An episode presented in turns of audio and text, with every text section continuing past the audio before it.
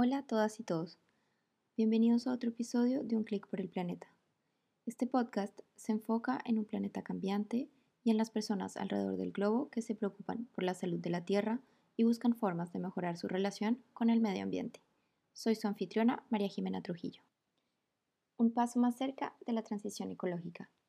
Cada acción cuenta, cada grado de calentamiento cuenta, cada año cuenta, cada decisión cuenta. Grupo Intergubernamental de Expertos sobre el Cambio Climático, IPCC. Estamos conectados al planeta, literalmente.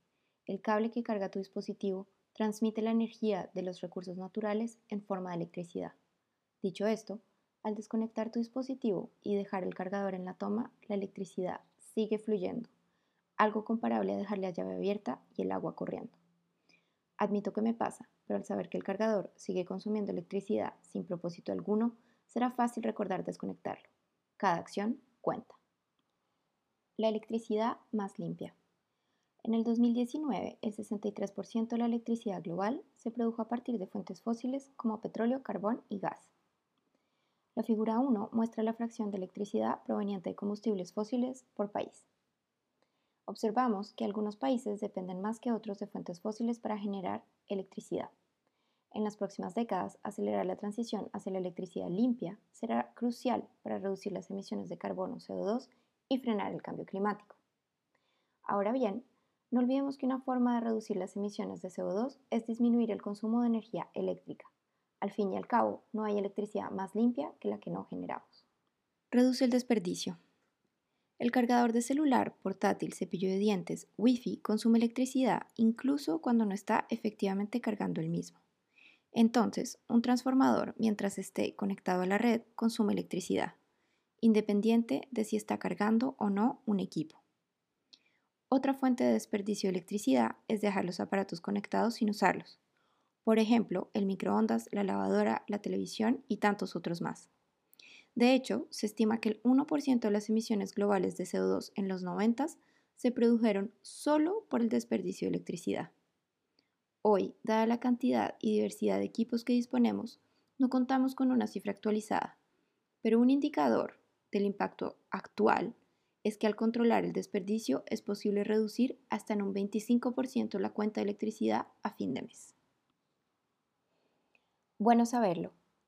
En lugar de desenchufar los aparatos de uno en uno, puedes facilitar el trabajo con regletas de enchufes.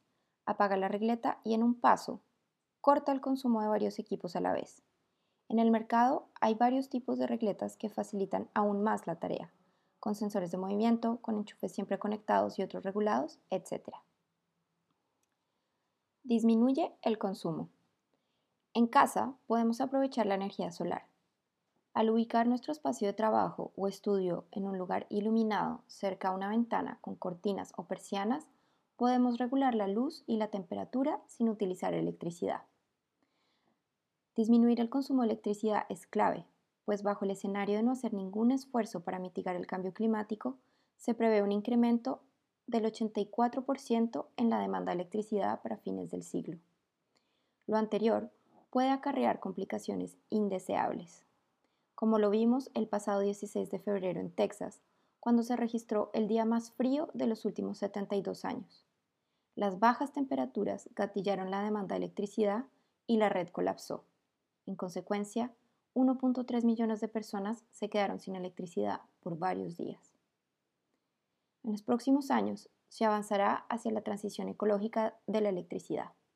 Se parte de la transición, reduce el desperdicio de electricidad, ahorra y cuida el planeta en un paso. Desconecta tu cargador.